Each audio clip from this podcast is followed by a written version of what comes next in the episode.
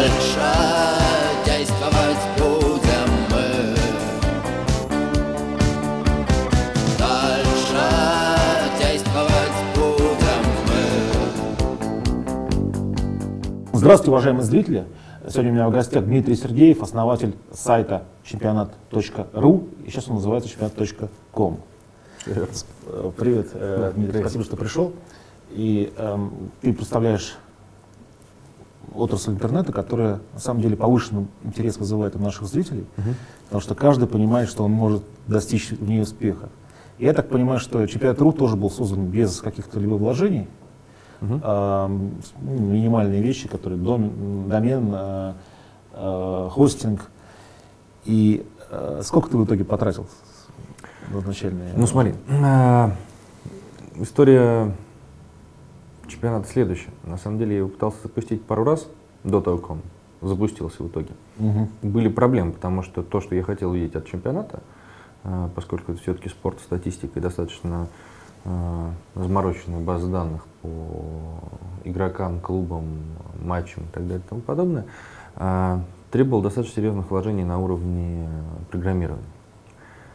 Оба первых раза, когда я предлагал партнерам заняться чемпионатом, они на это не решились. Третий раз, когда я решил пойти немножко по другому пути, был такой сайт fnews.ru, делал его Павел Головин, который сейчас является у меня техническим директором чемпионата. Мгм. Я пошел бы, и этот сайт fnews.ru, он освещал только европейские чемпионаты, не российские.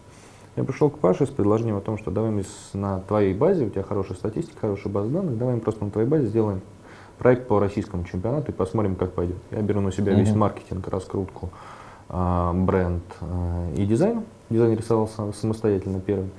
А ты берешь на себя программинг, верстку. Если пойдет, пойдет. Дальше посмотрим. А, В итоге пошло. А, За первый год, это был 2005 год, это был 2005 год. В марте мы запустились. За первый год а, чемпионат вышел на такой же уровень, как был F-News. Мгм. И к декабрю 2006 мы приняли решение объединить оба ресурса в один под брендом чемпионат.ру. А, Совместили оба ресурса, сделали и про европейский чемпионат. Это был только футбол тогда. Европейские чемпионаты, российские чемпионаты. И это был как раз перед чемпионатом мира по футболу в Германии 2006 года. Запустились, сделали, сделали редизайн, сделали обновление, вышли. Вышли успешно. На чемпионате мира 2006 года у нас было огромное количество трафика и э, валились сервера. У нас тогда были вообще виртуальные сервера, не было, не стояло ни одного выделенного сервера. Но трафик зашкаливал, и после этого как бы пошел, пошло все в гору. А, с точки зрения вложений, ну, какие там они были, но я вот, как сейчас помню, в марте 2005 у меня работало три человека. Один из Минска, другой из Нижнего Новгорода и третий а, из Еревана. Каждому я платил, по-моему, по 5000 рублей тогда за работу. В месяц. Ну да, Или- да, да, да, да. За Ну. информационное обновление 15 тысяч рублей мы собирали с а, всяких разных тогда еще сетей, Адмедиа, Ророр и так далее, которые занимались всякими Мгм. разными, а, ну, каким-то образом приносили доход а, издателям. Мы тоже где-то собирали тысяч там 10-12, там, небольшие вложения мои были того, чтобы сайт существовал. Естественно, после чемпионата мира по футболу, когда, во-первых, мы продали, мы весь сайт распродали, мы тогда заработали на чемпионате мира, заработали, по-моему, 20 тысяч долларов на продаже рекламы. А, один из клиентов серьезных у нас был NVIDIA, который практически полностью у нас все время стоял. А, это были первые деньги, которые мы заработали. Ну и, соответственно, дальше пошел рост, уже пошла покупка отдельного сервера, пошла а, дополнительные затраты на еще дополнительных людей, и мы начали, начали потихоньку, потихоньку подниматься вверх. И когда появился э, СУП в твоей жизни? Компания А. СУП, которая владеет э, Live Journal. Ну, не только Live Journal, еще Газета.ру. Мгм. А, поэтому еще сейчас два ресурса запустились, Qt и ReadyGo, поэтому сейчас а, Субмедиа сейчас является таким контент а, компанией, которая не, не, э, компания не одного проекта, а уже мультиплатформенный, можно так сказать. А, Суп появился осенью 2006 года, а, как раз когда Эндрю Полсон а, занялся этим проектом здесь, в Москве. И идея была следующая. Идея была в том, чтобы ко мне пришли HeadHunter, достаточно крупная компания, одна из ведущих мировых компаний, с о том, что мы ищем человека, который возглавит вертикаль спорта в Live Journal. хотели создать проект livejournal.ru, там создать вертикаль спорта, который, бы, который нужно было вести. Как таковой идеи покупки проекта чемпионата изначально не было. Мы тогда шли где-то на седьмом, восьмом, там, девятом месте в рейтинге, не были такие очень супер популярные. А, Но на что мной были выдвинуты условия, что ну, мне бессмысленно переходить без проекта, поэтому покупайте наш проект, покупайте нашу команду, и мы готовы интегрироваться. Мгм. В итоге так и произошло. Так.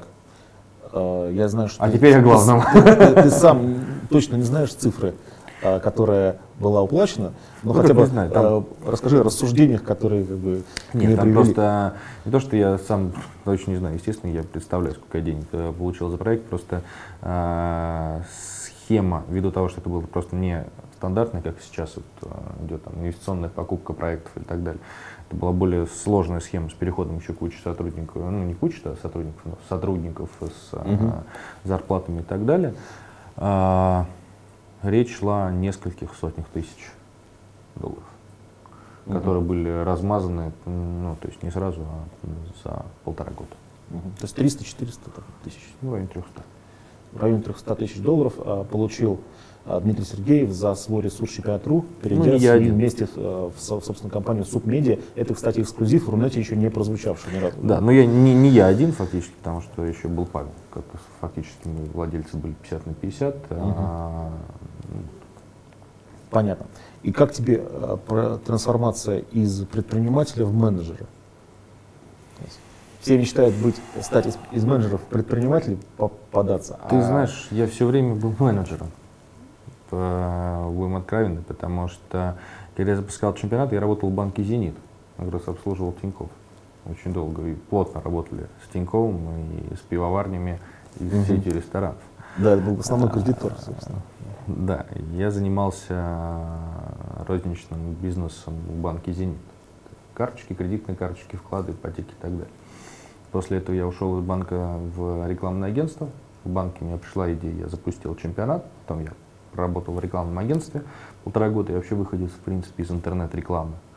И вот я запускал в оффлайновом агентстве направление интернет-рекламы, а, был таким же наемным сотрудником и менеджером, поэтому, когда я уже переходил а, в суд, для меня это было не что-то вот новое. Там, я занимался, там, всю жизнь работал сам на себя и пришел работать на другого человека. Нет. Я к этому человек привыкший был. Просто это был одно из направлений. Практически я, я не предполагал, когда я создавал чемпионат, я изначально не предполагал того, что от него пойдет какая-то прибыль. И это было просто попытка создать хороший а, интернет-проект для болельщиков. Проект, который бы удовлетворял меня информационно, которому я мог показать друзьям и сказать, ребят, ну вот новости, вся статистика, можете сходить ко мне, почитать, что там происходит. Это не было какой-то... э, это- То есть были амбиции стать неким а, медиумом в этой среде, да, каким-то влиятельным Да. человеком. Нет, это было, были, были амбиции просто создать хороший интернет-проект, качественный. Не было амбиций э, заработать на нем или получать какую-то колоссальную прибыль. Было, было желание просто, чтобы он работал в ноль хотя бы. Да? То есть он Мгм. плюс-минус работает, а там дальше посмотрим, как он будет развиваться и что будет с интернетом. Ну вот. Так что из предпринимателей в менеджера не приходил. Ну, как сказать, если человек создал проект, потом его продал, он уже априори предприниматель, да? Ну, возможно. Потому что э, много людей, являющихся предпринимателями, никогда не продают свои проекты, да? Так и э, С этим частенько встречаемся, да. владеют. Уже сейчас, да, это, есть несколько проектов, с которыми ну, от имени уже СУПа ведем переговоры. Очень многие не хотят продавать. Как э, изменились финансовые показатели чемпионата РУ в последние годы? По сравнению с чем? Давай Срав- поймем, какие, как- какие годы ты воспринимаешь. Ну, последние, то есть как, какие... Ну, вот последний год мы, мы в плюсе. Мгм. А, год после кризиса был тяжелый. Кризисный год и год после кризиса был, вот особенно год после кризиса, 2009 получается, правильно? Я уже цифры путаю. Да-да. 2009. Но он был тяжелый, потому что пошли снятие бюджетов, и интернет-реклама, она почувствовала одна из первых Мгм. э, проблемы кризисного года, и поэтому там был, было достаточно тяжело. 2010 легче, сейчас еще проще. Ну, то есть обороты идут, э, рекламодатели все больше и больше денег несут в интернет. Э, Мы уже начинаем заниматься различными спецами, ну и плюс к, в 2010 году К концу 2010 года мы вышли стабильно показатель быть номер один и лидирующий проект в российском сегменте спорта, ну, российского Мгм. интернета. А, И поэтому это еще дополнительно помогает получать дополнительные прибыли. Поэтому сейчас мы в плюсе. Мгм. А какова выручка вот спортивного направления? Ну, смотри, если взять а, весь рынок в целом, я так прикидывал, а, приблизительно, по, по моим ощущениям, вот 2011 год, это в районе, наверное, 600 миллионов рублей, в районе 20 миллионов долларов. Это Так. вообще спортивный сегмент а, в Рунете зарабатывает. Это рекламная выручка что спортивного сегмента? Да, рекламная. 600 рекламная. миллионов рублей. Мгм. А, Ну и, соответственно, эта вся рекламная выручка распределяется, основная выручка а, распределяется через, э, по основным игрокам. Ну, то есть где-то процентов 30 это мы, Мгм. а процентов 20 это Спортбокс, Спортэкспресс, Спортбокс 20 процентов, Спортэкспресс процентов 20, а, процентов 15, может, чуть меньше, это спортцы, sports.ru, ну и все остальное, соответственно, у нас по Все остальное по- получается Ну, где-то получается в 15%? районе там. Да, 15%. Потому что, а, как показывает практика, в, а, зарабатывают только топовый сайт. Мелкие, на, на мелкие сайты рекламу не размещаются. То А есть где- вообще да, у нас проблемы с привлечением рекламодателей. Ну, то есть, грубо говоря, а, если сравнить посещаемость, то мы сейчас на уровне топовых а, изданий, ну, а например, там, газета «Ру», к примеру, да, Мгм. вот у нас посещаемость приблизительно одинаковая даже при э, ежедневном, а, ну, то есть я беру из нашего холдинга, да, а при, в ежедневном формате мы даже выше газеты стоим, но при этом доходы у нас ниже. Почему? Потому что газете, э, у газеты больше, более широкий спектр рекламодателей и бюджетов, которые к ним приходят. Мгм.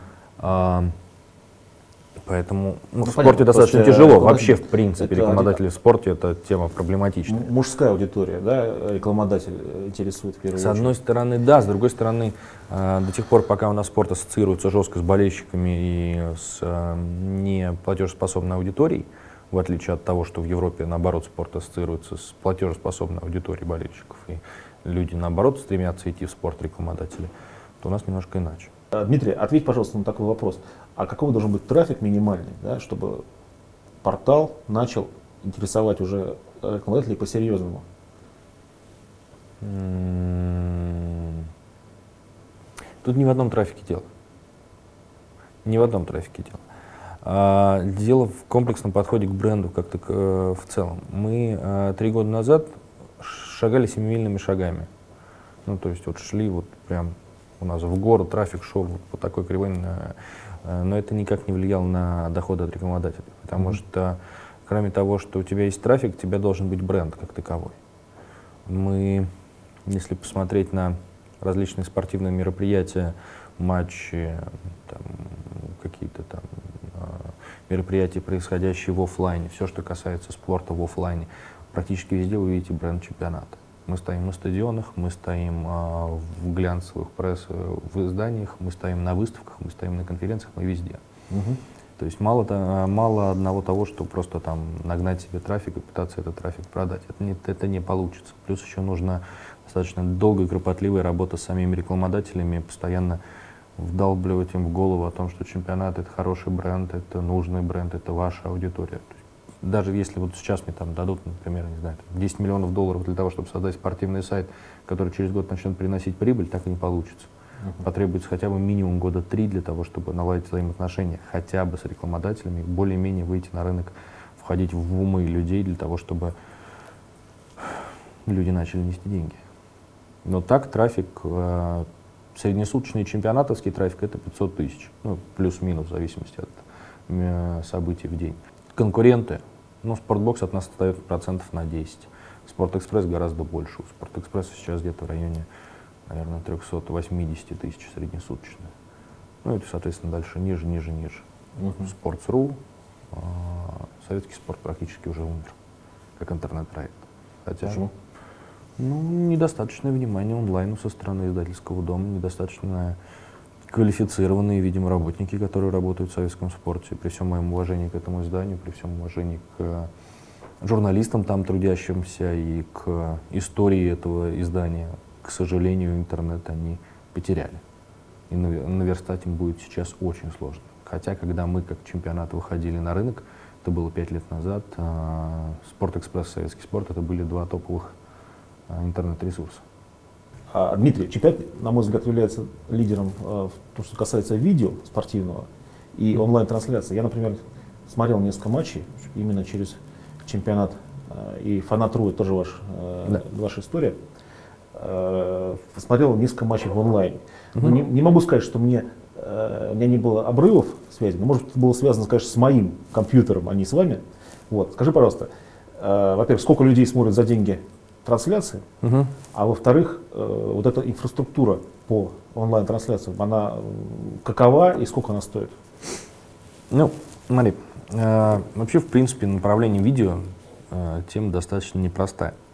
Мы ее начали двигать еще года два с половиной назад, задумавшись о том, что, в принципе, э, ну, смотря, безусловно, на ESPN, как на лидера рынка мирового, и понимая о том, что видео — это тема, которая будет работать лет через пять. Вот сейчас мы начинаем подступать к этой пятилетке, когда видео должно вспыхнуть.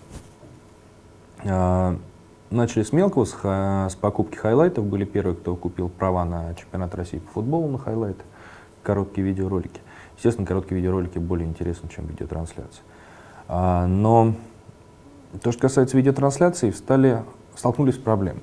То есть, когда была первая сделка наша с э, ТВ по поводу трансляции чемпионата России по футболу, нам, к сожалению, было выставлено условие, что мы не можем бесплатно показывать матч. Не можем. Вот просто априори. Мы должны брать деньги.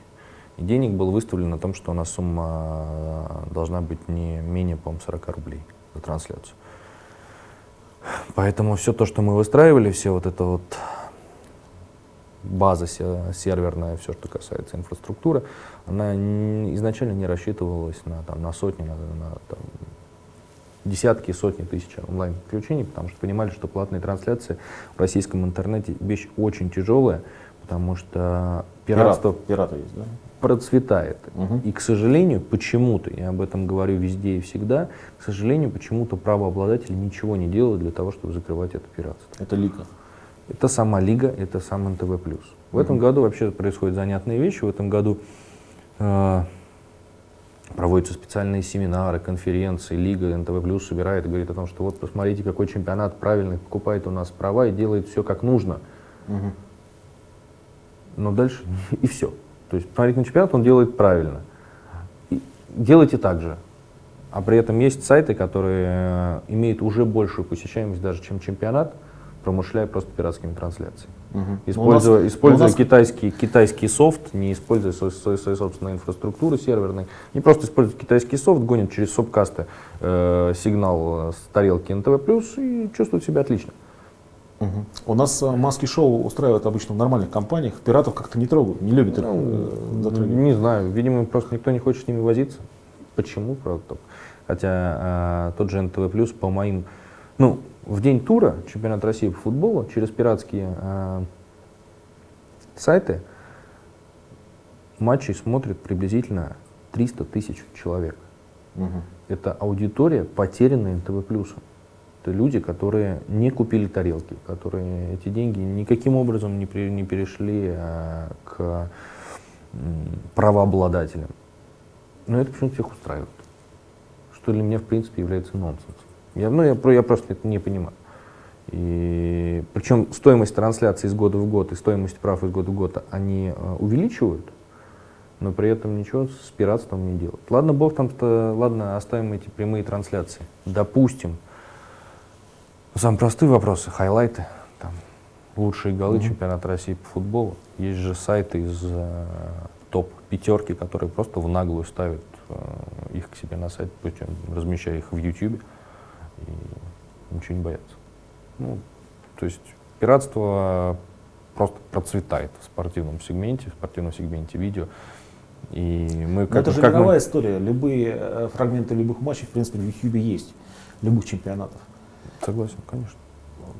Но в мире, получается, на это Ну, смотрят. кто-то э, борется с нормально. этим. Кто-то с этим борется каким-то образом. Так, Дмитрий, вопросы из социальных сетей. Из зала. Твиттер, Google+, ВКонтакте, Facebook. Дмитрий, вот Стас Комаров спрашивает, какие сейчас э, методы продвижения в интернете наиболее адекватные и хороши? Ничего не изменилось. Я так вот Стасу отвечу. Ничего не изменилось, и методы продвижения в интернете все те же самые. Это SEO, это Яндекс Каталог э, и Яндекс Новости, Google Новости. Это социальные сети, просто чуть больше у них э, доля трафика от них увеличилась. И это баннеры обмен. Ну, все стандартно. Просто немножко меняется, да. Если раньше баннеры обмен 5 лет назад это были баннеры 468 на 60, которыми сайты друг с другом менялись, то сейчас это тизерные сетки и просто текстово-графические блоки. Если uh-huh. раньше SEO-оптимизация для того, чтобы выйти на первую позицию, тебе надо было сделать три шага, то теперь для того, чтобы быть на первой позиции, тебе надо сделать 10 шагов. Но тем не менее трафик, он так, и, так или иначе он остается. То есть он все равно приходит. Единственное, что вот за последние годы добавилось, это трафик социальных сетей. Угу. Александр Шведов спрашивает. А, Дмитрий, перспективно ли развитие спортивных сайтов в РФ? А, не сейчас. Сейчас спортивные сайты в Российской Федерации это а, по большинстве случаев убыточные проекты. Mm-hmm. Либо близкие к брейк-ивену, но недоходные. Но, кстати, а, вот Рунет считается таким перспективным э, объектом инвестиций и объектом Э, проектов без инвестиций, да, mm-hmm. но зарабатывают на самом деле немногие. Да? Немногие. Далеко не многие. Это все миф о том, что все можно в интернете очень просто заработать. В интернете очень можно просто заработать тысячу, две тысячи, три тысячи долларов. Но mm-hmm. если ты хочешь зарабатывать десятки тысяч долларов, тебе уже это гораздо сложнее, сотни еще сложнее. Ну, то есть, вот все люди, которые быстро заработали какие-то первоначальные тысячи долларов, они думают, что, о, классно, поперло, сейчас мы вообще так же и десятки будем зарабатывать, но не получается. Mm-hmm. Почему-то. Ну, все очень просто, потому что они, все вот эти сейчас огромное количество инкубаторов, там, инвестиций в разные проекты, что-то сейчас только не выросло. Все это мы уже проходили много раз. А, как вы видите, а, топовых ресурсов и топовых сайтов, они практически не меняются. То есть э, топ сайтов Рунета, он как он был там три года назад, он так и остается, немного изменившись, пара-тройка сайтов может быть залезла. Но это не так, что прям там, огромное количество генерится новых проектов, которые генерят сумасшедшее количество денег, и люди зарабатывают, и инвесторы счастливы, и все классно. Угу. То есть сектор очень конкурентный и очень тяжелый, да? Конкурентный и тяжелый, да. И, к сожалению, э, есть еще такая проблема в том, что студенты, попробовавшие, или там новички, скажем так, интернета, попробовавшие интернет, угу. а, они за год так основные темы поняли, как, как что делать в интернете, и они уже считают себя гуру, и они считают, что они уже все, они готовы выходить на рынок и захватывать весь мир. К сожалению, это не так, далеко не все так просто делается в интернете. Угу. Какие основные ошибки вот люди допускают при старте интернет-проектов? Огромное количество ошибок, связанных непосредственно с раскруткой сайта. Основной посыл – мы сделаем качественный продукт, который, о котором все узнают, и он пойдет в народ в массы. Такого не будет никогда. Никогда. Вы должны сразу изначально понимать, когда вы делаете интернет-проект, вы сразу должны закладывать деньги на э, пиар, на раскрутку, на трафик. Это все должно быть заложено внутрь. И есть конкретные цены. Ну, средняя цена трафика в российском интернете, таком между сайтами, да, не для рекламодателя – а именно между сайтами, это где-то рубль. Ну, ты должен понимать, если ты хочешь получить 100 тысяч человек на сайт, ты должен 100 тысяч рублей потратить. Далеко не все из них у тебя останутся, поэтому эти инвестиции должны быть постоянные, постоянные, постоянные. На основании этого ты уже дальше можешь строить свой э, какой-то бизнес-план. А люди иногда делают, вот мы сейчас сделаем классный проект, сделаем офигенный дизайн, э, у нас отличная идея, и она сама пойдет в народ не получается. Угу. То есть конкуренция такова, что э, человеку, в принципе, все равно, где получать информацию.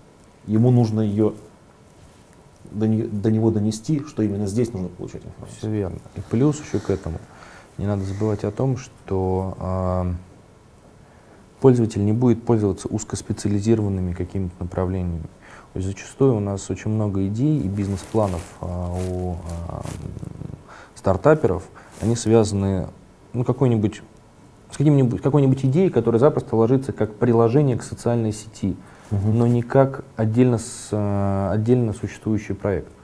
То есть вот если это в рамках какого-нибудь там Facebook, либо Одноклассников, либо ВКонтакте брать и добавить эту фишечку, да, она будет прикольной. Ну, к примеру, там, не знаю, там, пример, ну, из спортивного, из спортивного сегмента. А, видел пять проектов, пять бизнес-планов, а, сайтов а, о том, что надо собирать команды, и, и любители футбола могут играть друг против друга на, на футбольном поле что любительские команды могут собираться, это некая такая аналог соцсети, люди там собираются в команды, играют друг против друга. Убийственный проект. Деньги, деньги люди туда вкачивают, пытаются каким-то образом на этом заработать, но это никогда не будет работать. Это отлично было, работало как приложение, например, для нашего социального сообщества Фанат.ру. Угу. Либо как для чемпионата, как, у кого есть уже большая аудитория, кто может эту аудиторию мне потратить на подобное приложение. Но как отдельно работающий интернет-проект, он, у него нет успеха. Потому что ты замучаешься постоянно туда пытаться пригнать трафик каким-то образом для того, чтобы хоть какое-то сообщество там сложилось. Ну, это mm-hmm. просто один из примеров. А таких вот идей там, прикольных идей, каких-то прикольных фичах много в интернете ходит, но они хорошо ложатся к какому-нибудь интернет-проекту уже готовому. А тогда какой сегмент сейчас наиболее перспективный для молодых ребят? Ты имеешь в виду стартаперов? Да. Я так понимаю, что создание новых там фейсбуков это довольно-таки... Да это убийственная вещь, это запрос забыть надо. А, а как, какие вот ниши есть, в которых можно заработать, ну не знаю, не сотни, не десятки тысяч, хотя бы там 5-10 тысяч долларов в месяц молодому парню? Или девушке, конечно.